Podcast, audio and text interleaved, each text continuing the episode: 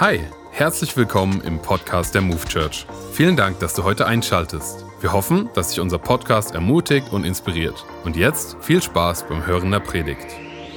Dass vieles, vieles sich bewegen wird und auch gerade jetzt in, den, in, den, in die Zeiten, in die wir reingehen werden. Ja, ich meine, wir, wir hören jetzt schon wieder Silicon Valley äh, Crashs und dies und das. Dinge, die, die die Welt erschüttern werden und noch stärker. Aber eins ist klar, wir erleben ja auch eine Ausgießung des Heiligen Geistes an verschiedenen Orten. Und ich denke, das wird, das wird eine flächendeckende epidemische Sache sein, die Gott macht in einer Zeit, wo so viel Erschütterung ist. Und dann wird sich dieser Laden hier zigmal füllen an einem Sonntag. Zigmal füllen, ja. Und äh, wir werden richtig was zu tun haben. Ihr habt gemerkt, wir haben das Thema heute mit dem Schiff. Wir haben hier das Bild gehabt von, die Arche ist ja das Lebensrettungsunternehmen Gottes sozusagen gewesen. Und dann habe ich einfach mal geguckt, Steuermann, was steht da drüber? Und da heißt es, Steuermann in der Schiffsfahrt ist das leitende Mitglied einer Besatzung, das für die Schiffsführung und alle, aber auch für die Navigation des Schiffes verantwortlich ist. Also wir reden heute ähm, wenn ein Schiff gefahren wird, okay, da gibt es einfach mal einen Wechsel. Da kann nicht einer äh, ewig am Steuer sitzen, äh, der bricht sonst irgendwann zusammen. Ich möchte heute mit euch reden über ein, ein Thema, was einige von euch schon mitgekriegt haben in dem Dream Team Treffen. Wer war da? Okay, einige, der Rest wird jetzt sozusagen nachinformiert. Und ähm, es wird gehen um, die, um eine Staffelübergabe. Und die Frage ist, was ist das Zeichen einer gesunden Gemeinde? Das Zeichen einer gesunden Gemeinde ist, dass sie eine Vision hat für morgen und für übermorgen. Das heißt, dass sie auch eine generationsübergreifende Gemeinde ist. Okay, dass man, ähm, also Gott ist ein Gott Abrahams, Isaaks und Jakobs. Wir sind eine generationsübergreifende Gemeinde. Das haben wir in unserer DNA. Und deswegen haben wir schon früh investiert in die nächsten Generationen. Und ähm, das ist unser, unser Glück. Aber deswegen trifft auch irgendwann dann ähm, ein Begriff ein. Wir, wir reden von der Nachfolgeregelung. Und damit es im Reich Gottes richtig gut weitergehen kann, braucht es immer eine Veränderungstoleranz. Okay? Ganz besonders bei denen, ich habe es heute Morgen gesagt, die, die bei uns in Wiesbaden schon so lange dabei sind, von Anfang an, verstehst du, die mitgerudert haben, die mitgekämpft haben, ähm, die mitfinanziert haben, die mitgepippert haben, die mit durch die Stürme gegangen sind. Und, ähm, und das, ist, das ist so wichtig, dass, dass die dabei sind. Denn ich sage eins, eine Staffelübergabe ist so eine Geschichte. Du überreichst eine Staffel, das geht in einer Sekunde, in Bruchteil vielleicht von einer Sekunde oder zwei Sekunden. Ähm, und wenn du es mit Zeitlupe in die Länge streckst, dann wird es ein bisschen länger. Aber wenn äh, was im wirklichen Leben mit einer, mit einer Gemeinde jetzt wie, wie der Move Church sozusagen mit den verschiedenen Standorten, das ist nicht eine Sache, die du in fünf Minuten regelst oder wo du irgendjemanden holst, sondern das ist ein Prozess, der über Jahre gegangen ist, ja, der über Jahre geht. Und, und deswegen, ich sag mal, was eine ungesunde Staffelübergabe ist, ist, und das hat man viel, viel in kleinen Gemeinden erlebt. Ich habe viele Gemeinden beraten. Und ähm, da heißt es, hat es dann geheißen, ja, ihr hattet eure Zeit, jetzt sind wir dran, tretet beiseite, wir verändern jetzt alles, jetzt wird alles gut, ja. Und meistens endet es in einem totalen Desaster. Das waren die Realitäten. Uta und ich, wir haben einen Mann kennengelernt, ähm, nach einem Heilungsgottesdienst, haben mit ihm geredet, haben festgestellt, er ist ein Pastor, er ist 70 Jahre alt, er leitet eine Gemeinde. Okay, wir haben gefragt, okay, denkst du mal über Staffelübergabe nach? Also er hatte das noch nicht auf dem Schirm. Das ist shocking, weil kurze Zeit danach ist er gestorben, okay? Und das ist schon das, das Drama. Wir haben im Rhein-Main-Gebiet eine Frau gehabt vor Jahren, die eine ältere Frau, eine sehr ältere Frau, aber die hatte eine eine magnetische Anziehungskraft, die hat eine Salbung und die hat Akademiker angezogen, die hat die Ärzte angezogen, Anwälte. Ähm, und dabei war sie ganz einfach gestrickt. Sie war eigentlich das Gegenteil von dem, was sie angezogen hat. Aber die Gruppe wurde immer größer und explodierte und es brach aus ihrem aus, dem, aus den Zimmern raus und sie haben eine Gemeinde gegründet. Aber wie gesagt, sie war schon sehr alt und sie verstarb plötzlich. Und dann haben sich alle überlegt, ja, was machen wir denn jetzt? Wer soll denn die Gemeinde leiten? Ja, und da das alles Ärzte, Anwälte, Künstler waren, haben sie gesagt, nee, was soll man machen? Hey, wir haben doch den Buchhalter. Soll der doch die Gemeinde leiten, ja? Man kann ja ausrechnen, was dann passiert ist, ja? Das ist, ähm, nichts gegen Buchhalter, okay? Verstehst du, ein Buchhalter ist gut im Detail, das ist richtig, solide, stabil für die Gemeinde. Ähm, das brauchen wir. Wir brauchen die verschiedenen Gaben, aber du brauchst halt für die Leitung einer Gemeinde nochmal eine andere Gabenkombination. Und dann siehst du auch in der Bibel, dass ein Josua sich überhaupt keine Gedanken gemacht hat über, über Nachfolgeregelung, die anderen einzuarbeiten. Du siehst es auch bei, bei dem Priester Eli, dass er nicht seine, seine Jungs eingearbeitet hat und, und ähm, den Job da an der Stelle gemacht hat. Aber bei David lag das komplett anders. David hat sich vorbereitet, David hat sich Gedanken gemacht, David hatte ein Herz für die nächste Generation und du kannst es nachlesen, brauchst du jetzt nicht, weil es sind zwei Kapitel, ja. Ähm, Im ersten Chroniker das ganze Kapitel 28, Kapitel 29. Aber ich sage euch mal, was er gemacht hat. Er sorgte für Wohlstand, er sorgte für Ressourcen, er sorgte für Baumaterial, er sorgte für Arbeiter, er sorgte für ein Leitungsteam.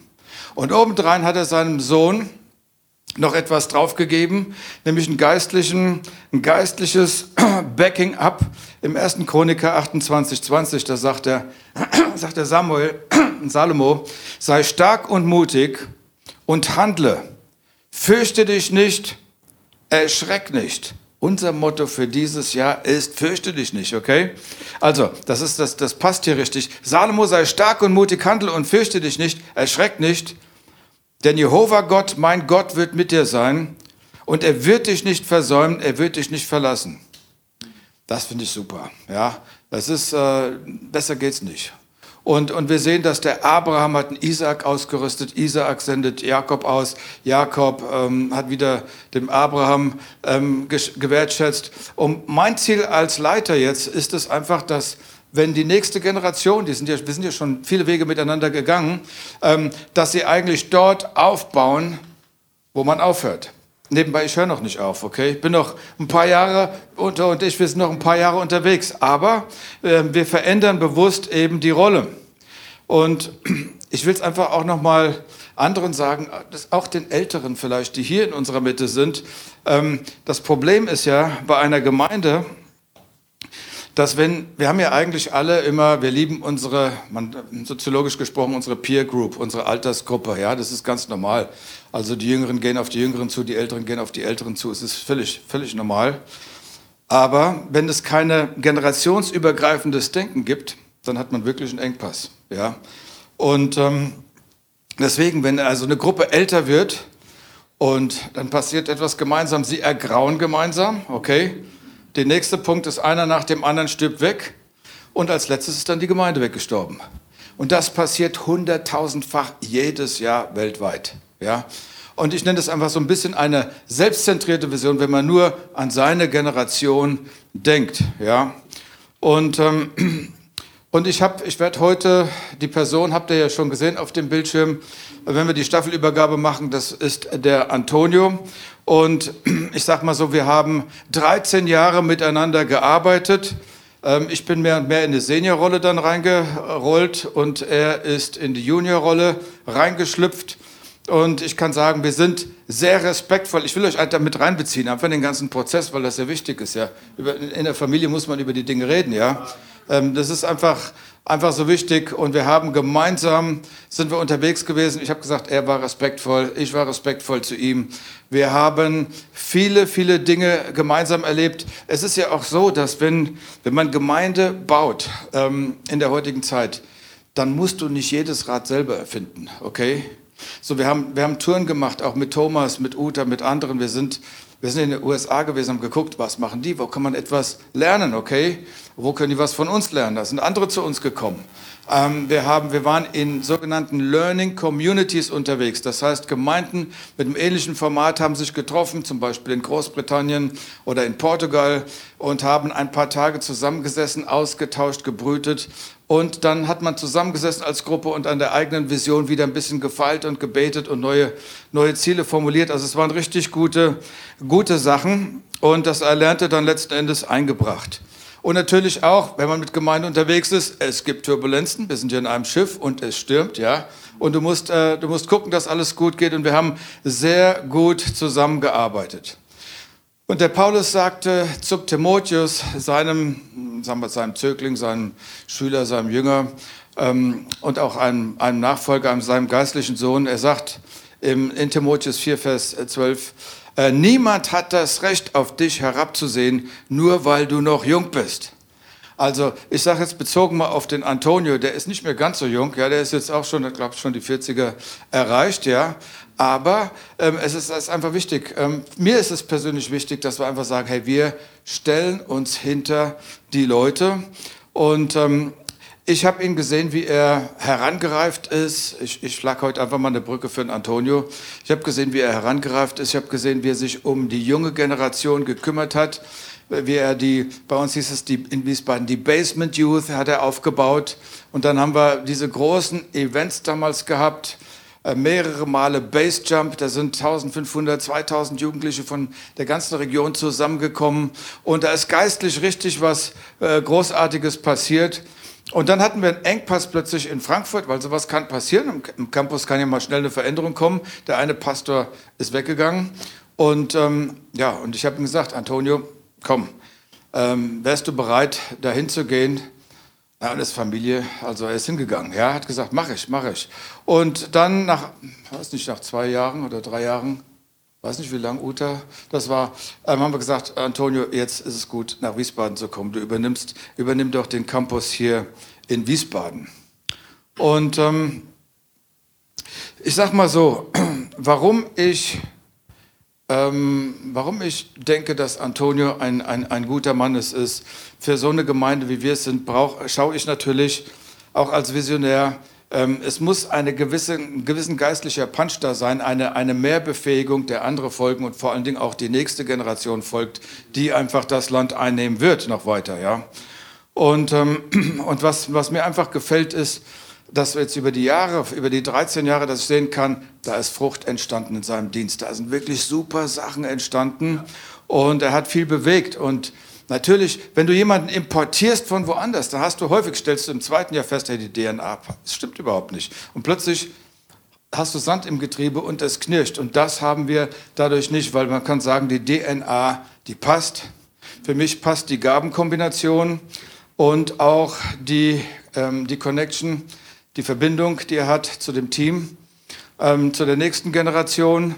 Und was für mich auch wichtig ist, das möchte ich an der Stelle auch betonen, ist, dass er einen evangelistischen Herzschlag hat. Weil bei ihm, immer in seinen Predigen geht es immer es rumpelt immer in der evangelistischen Richtung. Und ich sage euch, warum das so wichtig ist. Die meisten Gemeinden, ja, die in Amerika gab es ganz, die haben das statistisch mal alles gemessen. Das haben wir alles heute in Deutschland gar nicht, weil hier so viel im, im, im Verlust ist, im Schwund ist. Ja. Aber es ist einfach, ähm, jetzt habe ich gerade einen Filmriss, Evangelisation. Ja. Die Gemeinden machen Programme, ich drücke es mal ein bisschen überspitzt aus, fromm, frommer am frommsten. Oder, oder sagen wir mal fromm, ähm, ich probiere Leute von anderen Gemeinden zu erreichen. Verstehst du? Ich, ich, ich spreche nur die Christen an. Ich habe nicht eine Vision für die noch nicht Christen. Okay? Und ich, ich entwickle keine Brücken-Events, sodass sie kommen können. Ja? Ich sag's mal so. Ähm, ihr seid gesagt, komm und sieh. Und nicht komm und erschrick. Okay? Ja? Komm und sieh. Also es, es, verstehst du, es so niederschwellig zu machen, dass die noch nicht Christen an einen Ort kommen, eingeladen werden können, wo sie zum Glauben kommen können. Okay? Das Ziel ist es also, nicht einen Transferwachstum zu haben von der einen Gemeinde zur anderen, bloß weil da vielleicht ähm, irgendjemand mitsingt mit einer schöneren Stimme oder irgendwas anders läuft, sondern das Ziel ist es wirklich, die Hölle zu plündern und den Himmel zu bevölkern. Das ist unsere Mission. Und das ist ja, was Jesus gesagt hat. Geht hin in alle Welt und verkündigt das Evangelium jeder Kreatur und lehret sie und tauft sie und macht das volle Programm. Das ist genau das, was wir tun wollen. Und, und diesem Auftrag fühlen wir uns verpflichtet als Move Church. Und da wollen wir Move, da wollen wir in Bewegung sein. Ja, da wollen wir die Menschen auch wirklich abholen. Und deswegen, die, die, ähm, es ist schon gut, dass ähm, sozusagen der nächste Leiter dann den Herzschlag für die Evangelisation hat. Die Theologie stimmt auch, ja. Die Vision des Hauses stimmt mit ihm auch. Und er ist der Move-Familie weitestgehend bekannt. Ihr kennt ihn. Er ist auch schon hier gewesen. War letzte Woche hier, stimmt's? Ja. Am Abend auch? Ja. Okay, ja, meistens am Abend, wenn wir, wenn wir morgens bei uns drüben sind. Ja, es ist, es ist klar, ja. Und ähm, er arbeitet selbstständig, er packt an. Ähm, er hat eine Kompetenz, Er hat Charakter auch bewiesen über die Jahre, weil es ist ja, du merkst ja über die Jahre, es gibt doch immer mal so eine kleine Reibefläche, ja. Aber was wir, was wichtig ist für uns, für den Dienst, ist immer, dass auf der einen Seite Charakter und Charisma in Balance sind, okay? Das ist zumindest eine Sache, wo ich gerne drauf schaue. Charakter und Charisma müssen in Balance sein. Weil was nützt ja, wenn einer viel Charakter hat, aber kein Charisma hat für den Job, ja? Oder jemand hat viel Charisma, aber kein Charakter. Dann nimmt die, die Gemeinde natürlich auch Schaden.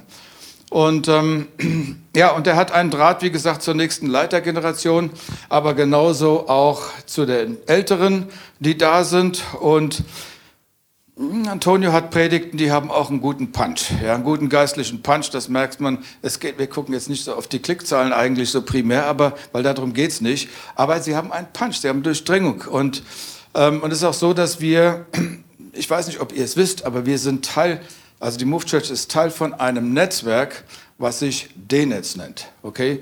Was ähm, Peter Wenz und ich und ein paar andere verantworten, das sind hunderte von Gemeinden und Werken, die da sind. Wir sind keine Denomination, wir sind ein Netzwerk. Okay?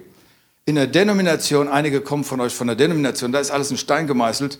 Ich sag mal, Netzwerk ist mehr Jazz, okay? Das ist mehr, mehr im Fluss, ja? Und das lieben wir eigentlich, ja. Also ich bin ja auch Musiker, deswegen. Ähm, gut, und da haben wir den Antonio auch rein berufen und er ist mit dabei. Ähm, er ist jemand, der, der Dinge entwickelt und auch den Dingen gründlich nachgeht. Also manch, verstehst du, manchmal ist die lange Wartebank ein, etwas, was mehr Schaden hervorbringt. Und was für mich auch wichtig war, ist, ähm, er ist kein Manipulator. Für mich ist das wichtig, weil ich habe geistliche Manipulation kennengelernt und es gibt nichts, was mich mehr, ich sag mal so ganz salopp anmacht, wie wenn religiös manipuliert wird. Okay? Und ähm, also mit so einer religiösen Sache oder prophetisch oder so hat der Herr geredet und man und da kannst du ja nicht mehr widersprechen. Das ist einfach das ist Manipulation, ja. So das hat er nicht drauf. Und ähm, und ich persönlich ich freue mich für ihn. Ähm, und ähm, meine Rolle hat sich in den letzten ja, zwei, drei Jahren auch ein bisschen mehr verändert. Ich habe mehr Pastoren begleitet, die nächste Generation begleitet. Ähm, ich bin mehr in so eine Ebene reingegangen und das, das ist auch für die Move Church einfach wichtig. Ähm, ich habe mich öfters im Jahr abgeseilt für eine Woche, um einfach mal zu beten, zu fragen, Gott, wie siehst du das andere? Ich habe kein Interesse an Second-Hand-Informationen von anderen. Ich möchte von dir wissen, was läuft hier wirklich ab in dieser Welt? Was ist dein Plan? Verstehst du, was, was, was passiert? Also sozusagen auch eine, eine geistliche Trendanalyse zu haben. Und dann macht Gott mitten in der Pandemie diese Tür auf. Und wir sind in Pakistan unterwegs und ja vorhin habt ihr es ja gehört, 600.000 Euro sind da hingeflossen. Es ist eine riesige Veränderung. Aber die Heilungen, die da sind, was, was, was wir nicht so laut rausposaunt haben, es sind 10.000 Menschen zum Glauben gekommen. Durch das, was in zwei Jahren ausgestrahlt wurde, ist gegangen mit einer Strategie von Gemeinden. Und die Leute, die zum Glauben gekommen sind, sind hinzugetan. Ja? Und wir werden demnächst wieder hinfliegen, wir werden hinreisen. Und dann werden wir die 150, wir haben von Sklaverei, ich habe es hier vorsichtig ausgedrückt, ähm, finanzielle Sklaverei, aber wenn du die Sklaverei erlebst, verstehst du, wenn dann der, der Landlord sagt, okay, ihr seid verschuldet, dann gehört deine Frau auch mir, wann immer ich sie will und so weiter. Ja, diese Dinge haben wir dort alles erlebt und wir haben es geschafft, 150 Menschen in die Freiheit. Das ist was Jesus sagt. Er sagt. Ja. Er sagt, der Geist des Herrn ist auf mir, um die Gefangenen zu befreien. Und da haben wir gemeinsam mit euch und in Wiesbaden und in Frankfurt und mit dem Internet Campus vieles, vieles, vieles bewirkt. Und weißt, wisst ihr, was ich glaube? Dass ein ganz großer Segen dadurch auch zurückkommen wird. Weil das ist, was Gott verheißt, ja.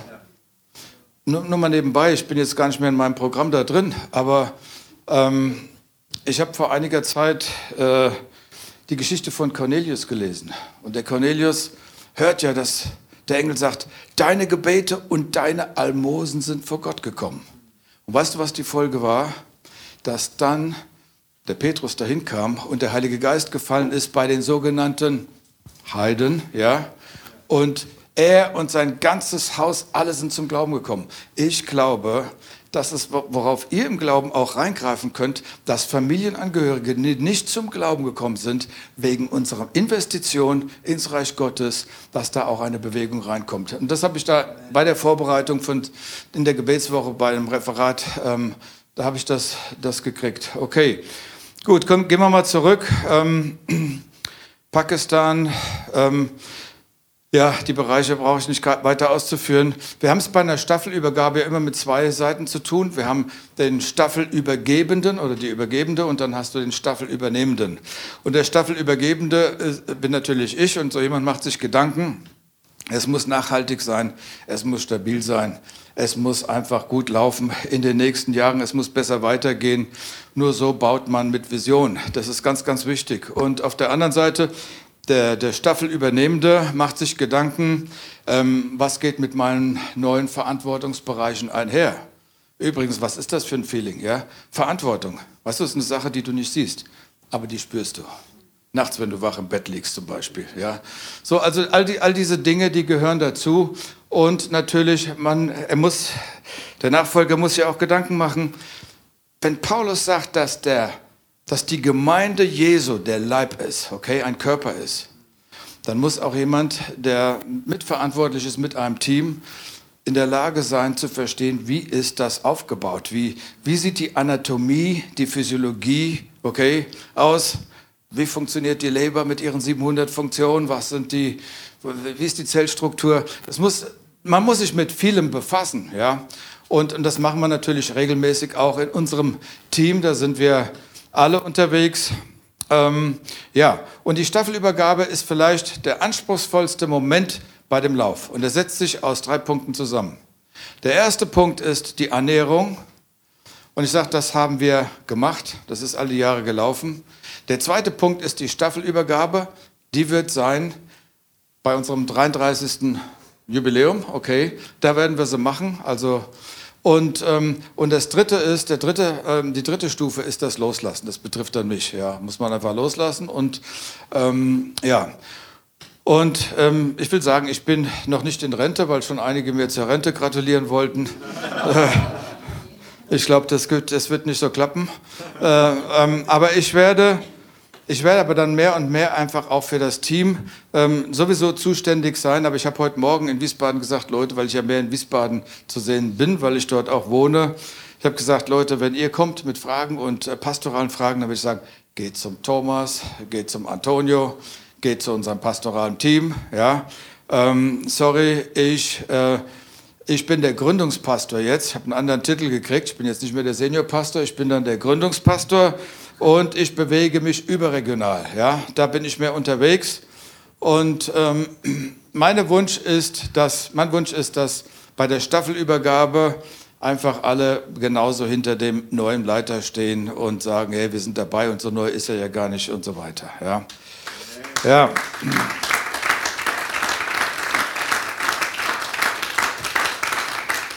Und deswegen ist es mir so wichtig, dass wir das auch heute hier besprechen, okay? Dass, dass, dass jeder mit reingenommen ist in diesen Prozess, ähm, sodass ihr vielleicht auch den anderen mithelfen könnt, ja, die, die damit sind. Und, und ich habe heute Morgen ganz bewusst in Wiesbaden gesagt, hier kann ich das nicht so sagen, aber ähm, in Wiesbaden habe ich gesagt, weißt du, ähm, wenn jemand zu mir kommt und sagt, mir gefällt nicht, was der Antonio macht, ja, dann sage ich, verstehst du was? Auf dem Ohr da kriege ich immer einen Gehörsturz jetzt. Ja, es ist einfach, es ist wirklich schwierig. Ähm, ja, aber bei dir war doch alles anders und so weiter. Ähm, ich würde sagen, ja.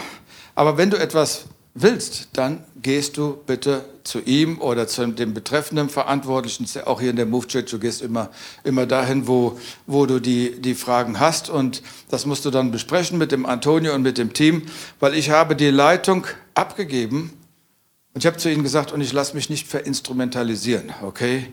Ähm, ich sage einfach, es tut mir leid, rede mit den Betroffenen. Es ist einfach wichtig, weil sonst kann, kann man da so schön wieder Sand rein ins Getriebe reinschütten und das werde ich nicht. Weil wenn ich sage, ich lasse los, dann lasse ich los, okay? Also von der, von der Hauptverantwortung. Jetzt habe ich mal eine Frage zu der älteren Generation. Ähm, wer von euch kennt noch die Purple? Jawohl, und du kennst ja auch Led Zeppelin und Carlos Santana und, und natürlich äh, später dann die Bay City Rollers und Sweet und Slate und wie sie alle hießen, ja. Wer von euch weiß noch, was Popper und Punker sind? Ja, hier sitzen ein paar Ältere, die wissen, was das ist. Ihr wisst auch noch, was, wer die RAF war und was Startbahn West war, wisst ihr auch, ja? Und wer von euch kennt noch Woodstock? Flower Power. Wow, ja. Wer von euch ist hier mit einem Finger statt mit einem Ticket, verstehst du, um die halbe Welt gereist? Wer kennt das? Jawohl, siehst du, da hinten gibt es ein paar. Das gehört alles noch dazu. Ähm, die Tremper-Erfahrung oder WG.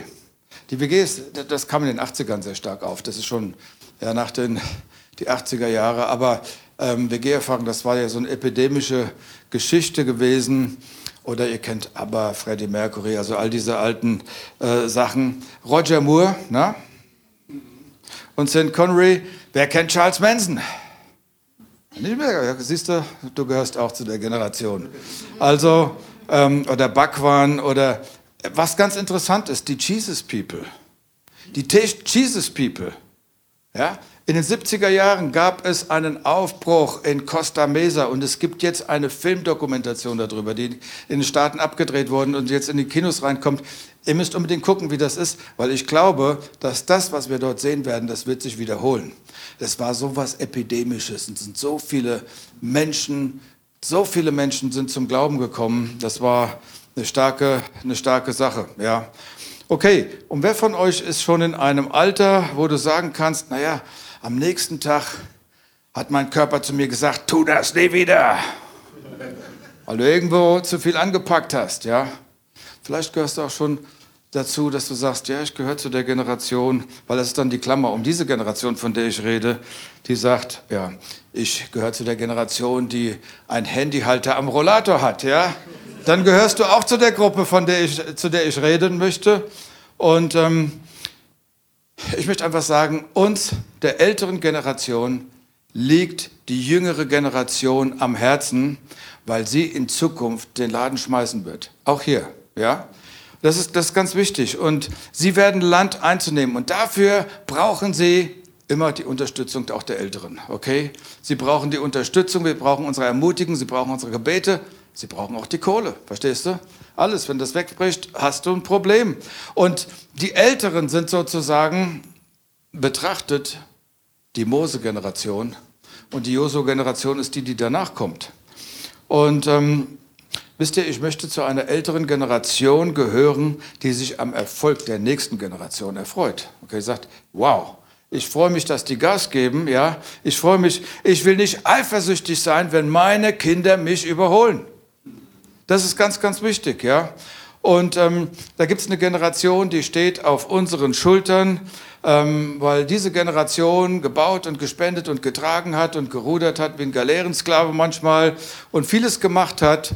Ähm, aber ich sage mal ganz ehrlich, ich schieße doch nicht meinen Enkel ab, ähm, sondern ich unterstütze ihn mit meinen Gebeten und, und, und mit allem, was notwendig ist, um da weiterzukommen. Ja?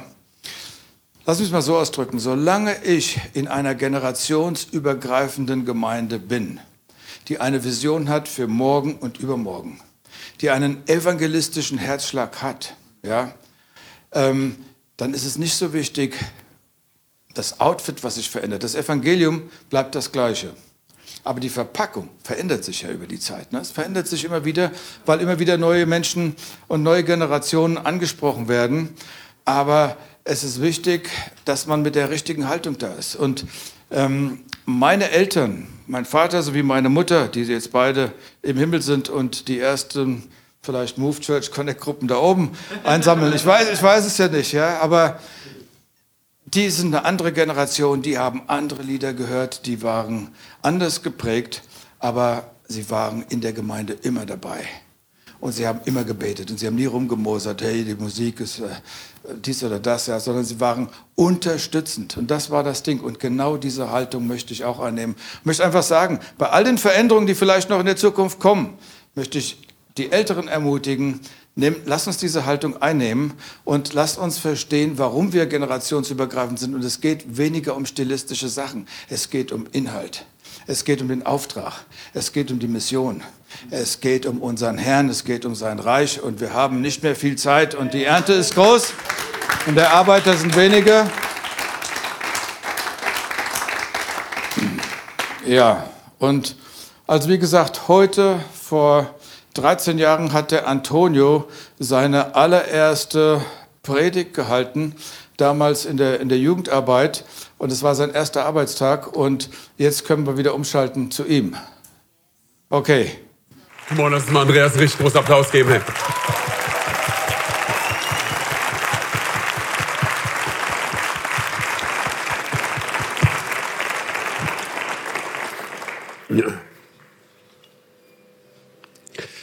Ja, finden wir jetzt richtigen Worte, hey. Andreas, ähm, ich will Danke sagen. Ich bin so dankbar für dich, für deine Person, für den, der du für mich bist. Ich, ich glaube, ich habe selten von meinem Vater, von meinem irdischen Vater, der jetzt schon im Himmel ist, und ich sage das mit ganz viel Respekt, weil einfach Menschen unterschiedlich sind, aber ich habe selten von meinem Vater solche Worte gehört wie, wie von dir zu mir. Ähm, und die Art und Weise, wie du mit mir unterwegs bist, ist die Art und Weise, wie ich mit meinen Kindern unterwegs sein möchte. Von ganzem Herzen. Das wünsche ich mir für meine Familie, das wünsche ich mir für meine Kinder. Du hast mir an so vielen Stellen gezeigt, was es bedeutet, ein Vater zu sein.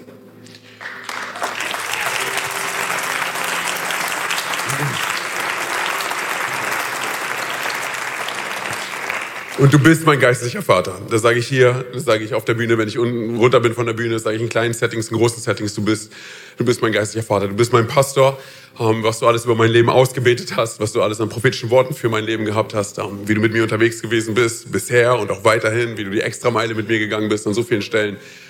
Ich bin so dankbar für dich. Ähm, als meine Frau und ich vor 13 Jahren hergekommen sind, und es ist echt verrückt, dass es wirklich heute ist. Dass heute mein erster Arbeitstag war vor 13 Jahren als Praktikant hier.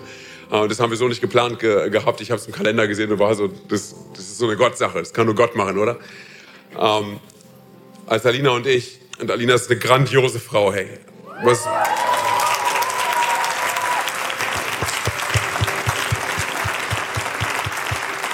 als Alina und ich vor, vor, vor 13 Jahren hergekommen sind, ähm, haben Uta und du, Andreas, und, und Karline und Thomas.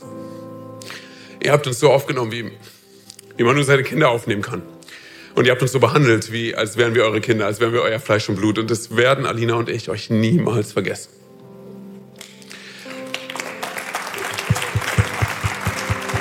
Ich glaube, ich hätte, ich hätte auch in andere Städte gehen können und ich glaube, ich hätte auch eine Kirche bauen können und ich glaube, die Kirche wäre ganz in Ordnung gewesen.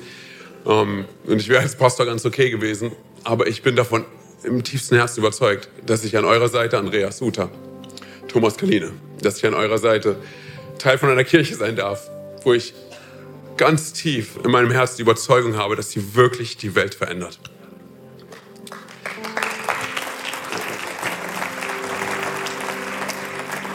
Danke für alles das, was ihr in mir gesehen habt. Danke für, für jeden Schritt, den ihr mit mir gegangen seid. Danke, danke dafür, dass ich an eurer Seite stehen darf und an eurer Seite laufen darf. Ihr habt, ihr habt nicht nur eine Kirche gebaut für unsere Zeit, ihr habt eine Kirche gebaut für meine Kinder, für meine Kindeskinder. Und ich hoffe echt, dass meine Kinder hier mit ihren Freunden herkommen, mit ihrer Familie herkommen, äh, mit Arbeitskollegen herkommen, dass sie, dass sie hier Gott erleben, dass sie ein Zuhause erleben, dass sie Familie erleben. Und ich sage ganz ehrlich, die Kultur, die wir als Move Church haben, an so vielen Stellen spiegelt es einfach den Herzschlag von Andreas und von Thomas wieder. Deshalb, ich finde es gut, hey, wenn wir einfach mal Andreas und Uta, Thomas und Karline mal einen richtig großen Applaus geben.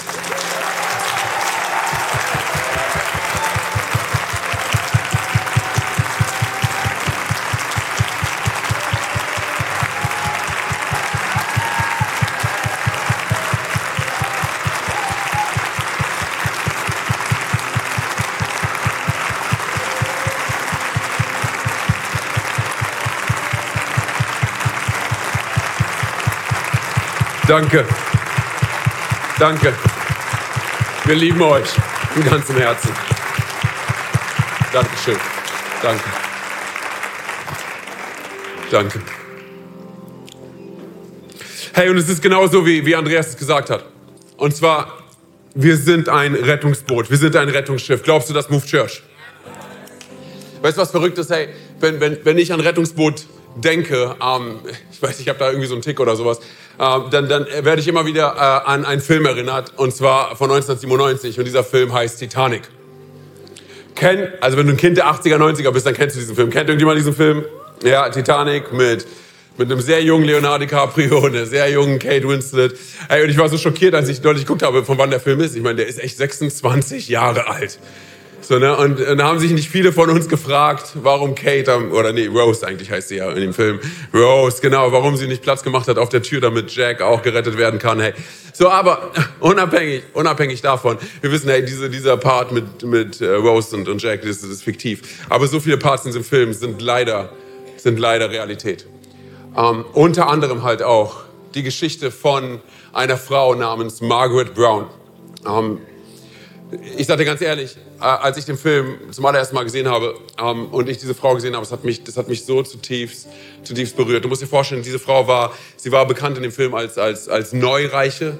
Ähm, sie hat sich immer wieder daran erinnert, wo sie herkam und dieser Part mit ihr, der ist Realität in, in diesem Film. Du musst dir vorstellen, ich meine, 1912, ähm, als die Titanic zu Ende gebaut worden war, es war ein absolutes, sensationelles Ereignis, dieses Schiff zu sehen. Es war 300 Meter lang, 825 Tonnen schwer.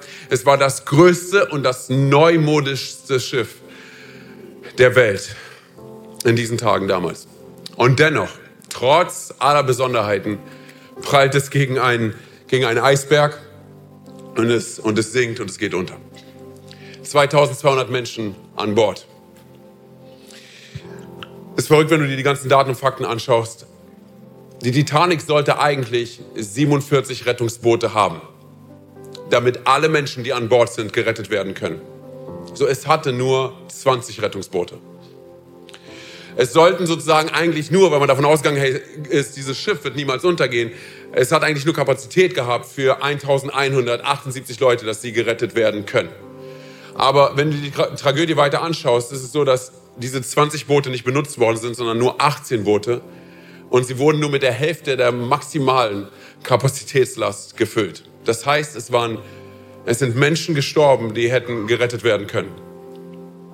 Und wenn du dir weiterhin die Berichte anschaust und dich fragst, okay, wie kann es sein, hey, dass, dass, dass, dass es zu wenig Rettungsboote da waren bei so viel Platz und alles, ähm, äh, stößt, stößt man auf einen sehr interessanten Fakt, der auch tragisch ist. Und zwar, man hat gesagt, man hat nicht genug Team. Hör mir gut zu. Man hat nicht genug Team, man hat nicht genug Leute, die sich um die Rettungsboote hätten kümmern können. Deshalb hatte man nur 20. Und darüber hinaus ist es so, dass man das Promenadendeck nicht verschwenden wollte mit Platz für Rettungsboote, wo man eigentlich doch flanieren könnte und spazieren gehen könnte. Es ist eine absolute Tragödie.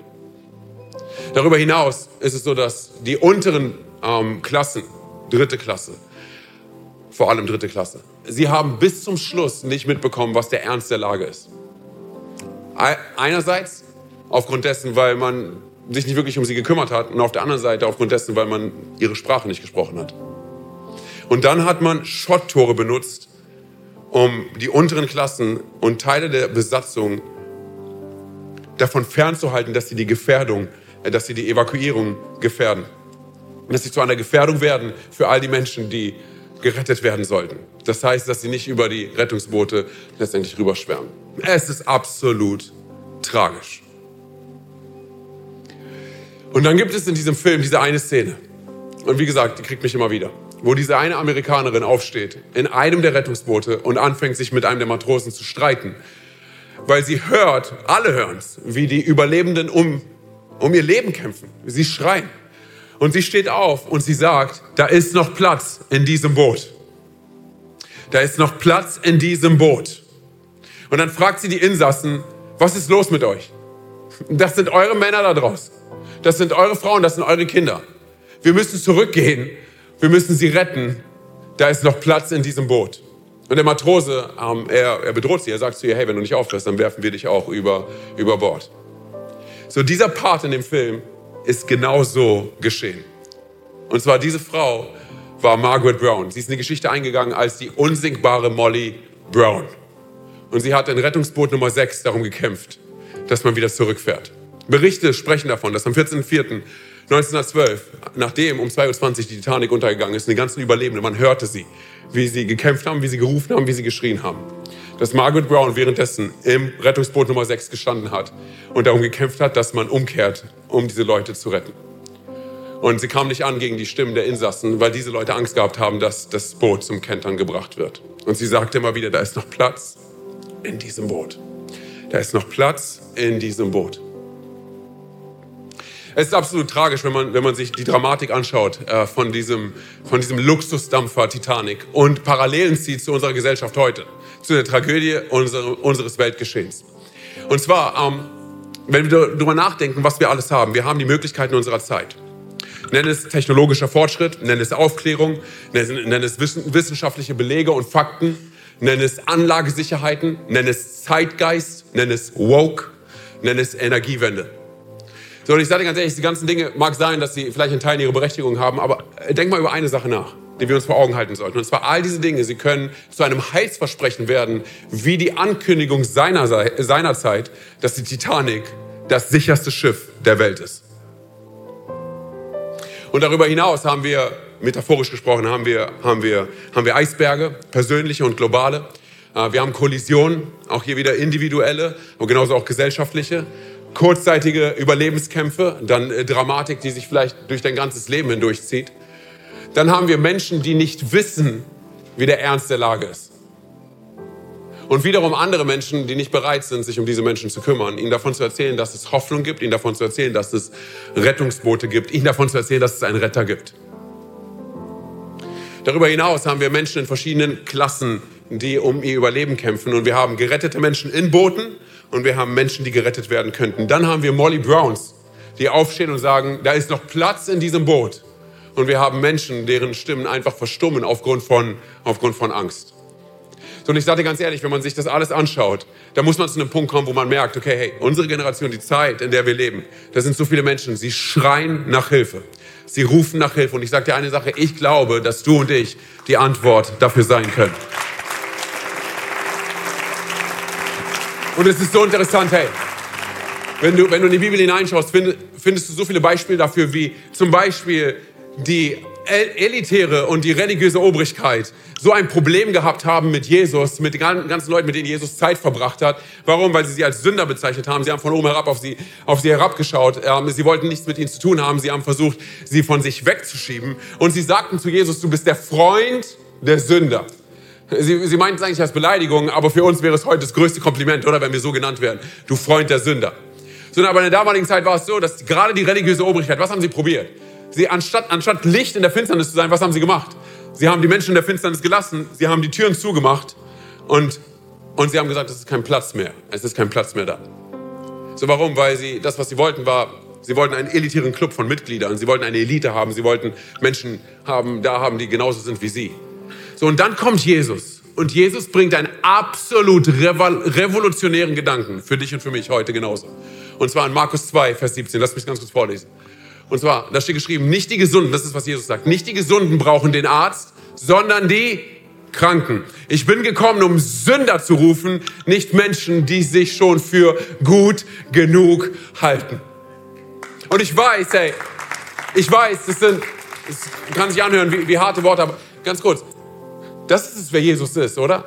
Er steht da und er geht dem Verlorenen nach, dem verlorenen Schaf, oder? Er steht, er steht da wie ein Vater und er wartet auf seinen verlorenen Sohn, er wartet auf seine verlorene Tochter. Und ich dachte Folgendes, als ich das gelesen habe, und zwar, was wäre, wenn das unser Herzschlag ist? Wenn der Herzschlag von Jesus dein und mein Herzschlag wird für dieses Jahr 2023. Was wäre, wenn wir an so vielen Stellen, anstatt die Türen zu schließen, was wäre, wenn wir unsere Türen weit machen, nicht nur in der Church, sondern auch bei uns zu Hause unsere Türen weit machen? Was wäre, wenn wir unsere Arme weit machen, wie Jesus seine Arme weit gemacht hat am Kreuz? Und ich sag dir weshalb, hey. Weil die Zeit tickt. Menschen kämpfen ums Überleben. Die Zeit tickt und ich wette mit dir. Ich meine, wir haben so viel über Zeit gehört in den letzten, in den letzten paar Wochen, oder? Ich wette mit dir. Ich wette mit dir wenn eine Person hier sitzen würde, du und ich, wenn es uns betreffen würde und wir sagen würden, okay, hey Mann, das sind, das sind unsere Kinder, die verloren gegangen sind oder da ist ein Kind, was verloren gegangen ist. Hey, ist nicht so, dass wir unsere anderen Kinder weniger lieben würden. Das ist ja verrückt, oder? Aber was würden wir tun? Wir würden alles stehen und liegen, alles stehen und liegen lassen. Und alles in unserer Macht Stehende tun. Koste es, was es wolle, um das eine Kind, was verloren gegangen ist, wieder zurückzufinden, oder? Fair enough, oder? Würden wir tun, oder? Und deshalb, das, was du und ich Das, was du und ich verstehen müssen, ist, das ist der Herzschlag von Jesus. Das ist sein Herzensschrei. Was wäre, wenn 2023 sein Herzensschrei, mein Herzensschrei, dein Herzensschrei wird? Unser Herzensschrei als Church. Was wäre, wenn wir, wenn wir sagen würden, hey Mann, da ist, noch, da ist noch Platz in diesem Boot. Da ist noch Platz in meinem Herzen. Da ist noch Platz in meiner Kirche. Da ist noch Platz in meiner Vision. Da ist noch Platz bei mir zu Hause. Was wäre, wenn du und ich so in den Tag hineingehen? Weil ich sage dir ganz ehrlich, als Josua von Gott gehört hat, sei mutig und stark, sollte er nicht nur mutig und stark sein für sich selber, sondern er sollte mutig und stark sein für all die Menschen, mit denen er unterwegs war. Sei mutig und stark. Okay, und damit komme ich zum Schluss. Versprochen. Ein, zwei Gedanken noch.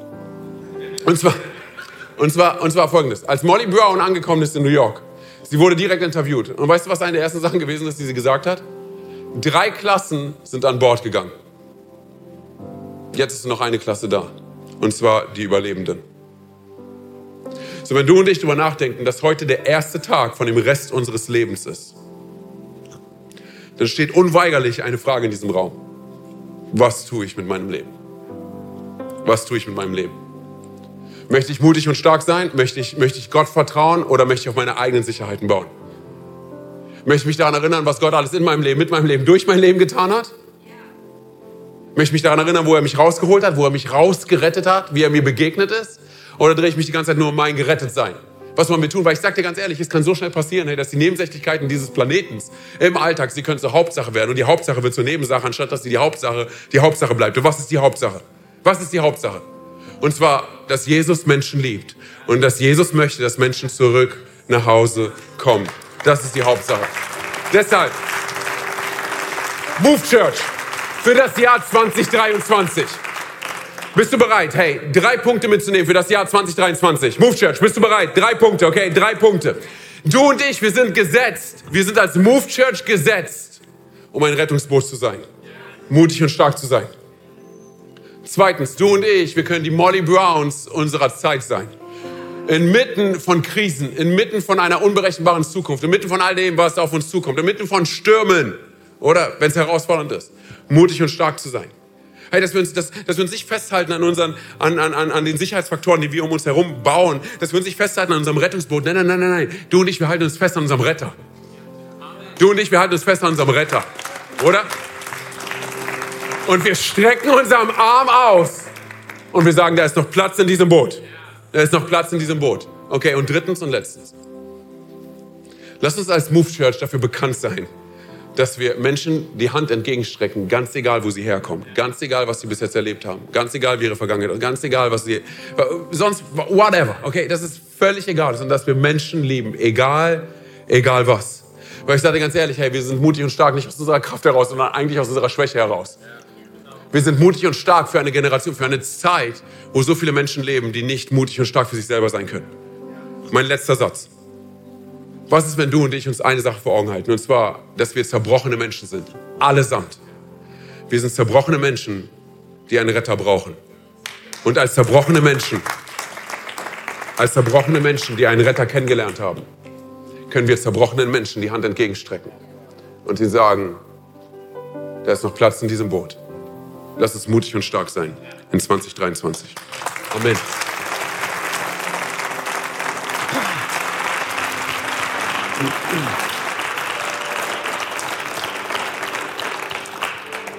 Also Leute, es ist noch Platz in diesem Boot, okay? Dieses Boot kann man sämtliche Male füllen am Sonntag. Ich glaube, ich sehe da was. Es ist noch Platz im Boot in Gießen, okay?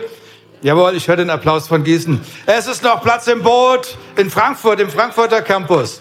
Und es ist noch Platz im Internet Campus Boot, okay? Wir sind ein Seelenrettungsunternehmen. Hey, ich, ich knüpfe da gerade nochmal an ähm, bei dieser ganzen Titanic-Geschichte. Das war ja ein schwimmender Palast, der da unterwegs war. Und die Titanic galt ja als absolut unsinkbar. Und selbst der Kapitän hat gesagt, nicht mal Gott kann dieses Boot zum Sinken bringen. Ja. Und, und dann war es ja klar, es war ein besonderes Boot, hatte besondere Features und die Leute haben sich da eingebucht und das Oberdeck, das war die Upper Class, die Gesellschaft, die Sternchen, die Schönen, die Reichen, die Mollys, wie sie alle hießen, ja. Sie waren, sie waren an Bord. Die Politiker, einflussreiche Leute. Und unter Deck, ganz unten, waren die einfachen Leute, die Leute, zu denen man lieber Distanz gepflegt hat. Die Menschen, die gesellschaftlich ins Parterre oder in den Keller gedrückt wurden, die waren da unten drin. Und dann fährt das Boot los. Und nur 48 Stunden später, bam, rammt's den Eisberg und das unsinkbare Boot kriegt einen Riss und innerhalb von drei Stunden sind 1500 Menschen in einem eiskalten Wassergrab beerdigt gewesen. Der Kapitän hatte mehrere Warnungen gekriegt. Er sollte auf die Bremse gehen, der Eisberg ist da und so weiter. Er hat das alles ignoriert. Er hat seine sturen Ideen im Kopf verfolgt. Und als die Geschichte dann durch die Weltpresse ging, wollte natürlich jeder wissen, leben meine Angehörigen noch oder leben sie nicht? Und dann sind sie gelaufen ähm, an die Werft zu dem Büro ähm, von der Titanic und außen hat man ein, ein, ein riesiges Holz Board angebracht und da waren zwei Listen drauf. Und auf jeder Liste stand eine Überschrift. Auf der einen stand Saved, gerettet, und auf der anderen stand Lost, verloren. Und hier ging es nicht mehr dabei darum, welchen Status habe ich, welche Position habe ich, wo glänze ich in dieser Gesellschaft. Es ging nur um eins. Bin ich gerettet? Sind meine Angehörigen gerettet? Oder sind sie verloren? Und wir sind unterwegs. Und ich sage mal, dieser Planet ist für mich ein Boot, der gondelt durch Raum und Zeit, durch die Dimensionen. Und wir wissen, dass er zu Ende kommen wird. Wir wissen, dass du und ich einmal sterben werden. Und die Frage ist, auf welcher Liste steht dein Name? Gerettet oder verloren? Und es gibt ein Rettungsboot. Und dieses Rettungsboot heißt Jesus Christus. Er ist Jesus Christus.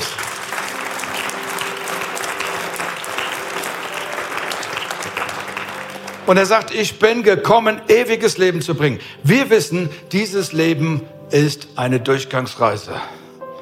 Ganz ehrlich, die etwas Älteren, die Babyboomer, ihr seid schon auf der Heimreise. Ihr wisst vielleicht noch nicht, aber ihr seid schon auf der Heimreise, ja? So, sagst Andreas, was erzählst du da? Ich erzähle die Realität. Wir sind nur auf der Durchreise. Aber wenn wir eine Entscheidung treffen für Jesus, für das Rettungsboot, dann wird er dich erretten. Und das, der Weg ist so einfach. Mit einem einfachen Gebet nehmen wir Verbindung auf mit ihm. Lass uns mal die Augen schließen und einfach auch in, in, in Frankfurt, in Gießen, überall, bei all denen jetzt, jetzt zuschauen. Und ich möchte einfach jetzt fragen, auch hier in Gießen, in Frankfurt und hier vor Ort und im Internetcampus, wer ist hier und sagt, genau das brauche ich. ich. Ich möchte auf die Liste gerettet landen. Ich möchte das ewige Leben haben. Ich möchte eine Gewissheit haben auf Zeit und Ewigkeit, dass mein Gott mich mitnimmt in die Ewigkeit und ich in der richtigen Abteilung lande. Wenn du das möchtest, heb ganz kurz deine Hand. Ganz kurz, dass ich sehe. Dankeschön, Dankeschön, Dankeschön auch oben. Vielen Dank.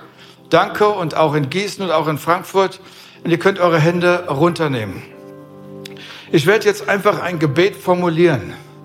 Und dieses Gebet ist ein Bündnis, was wir schließen mit unserem Gott auf Zeit und Ewigkeit. Und die Bibel sagt, wer den Namen des Herrn, Jesus Christus, anruft, wird gerettet werden. Und das wird jetzt auch passieren, weil wenn wir diesen Bund schließen, diese Verbindung einnehmen, wird Errettung geschehen. Und du wirst deine Zukunft in der Gottesnähe, in der Herrlichkeit, mit vielen wunderbaren Menschen, mit Jesus, dem Vater, dem Heiligen Geist, mit vielen verbinden. Und ich spreche es einfach vor und lade euch eines mitzusprechen. Herr Jesus Christus, sei du mein Retter, sei du mein Erlöser. Ab heute steige ich in dein Boot. Vergib mir all meine Schuld. Reinige mich. Ich empfange jetzt im Glauben das ewige Leben. Danke für den Preis, den du für mich am Kreuz gezahlt hast. Heiliger Geist, komm in mein Leben, erfüll mich, leite mich, inspiriere mich Ich bekenne jetzt mit meinem Mund vor der sichtbaren und der unsichtbaren Welt, dass ich meinen Bund mit Gott geschlossen habe. Ein Bund, der auf Zeit und Ewigkeit gilt. Gott, du bist mein Gott und ich bin dein Kind. Ich werde dir nachfolgen. Amen. Amen.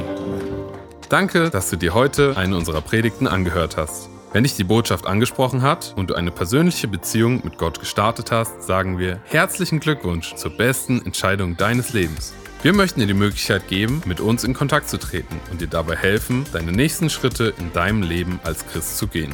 Melde dich dazu einfach auf der Seite hallo.movechurch.de. Wir freuen uns auf den Kontakt mit dir. Und wenn dir das, was du heute gehört hast, gefallen hat, abonniere doch unseren Kanal oder teile diese Folge mit Freunden und rate unseren Podcast. Noch mehr Content und weitere Informationen zu uns als Move Church bekommst du entweder auf movechurch.de oder unseren Social Media Kanälen. Danke fürs Reinhören und bis demnächst. Vielleicht vor Ort in einem unserer Gottesdienste oder wieder hier im Podcast.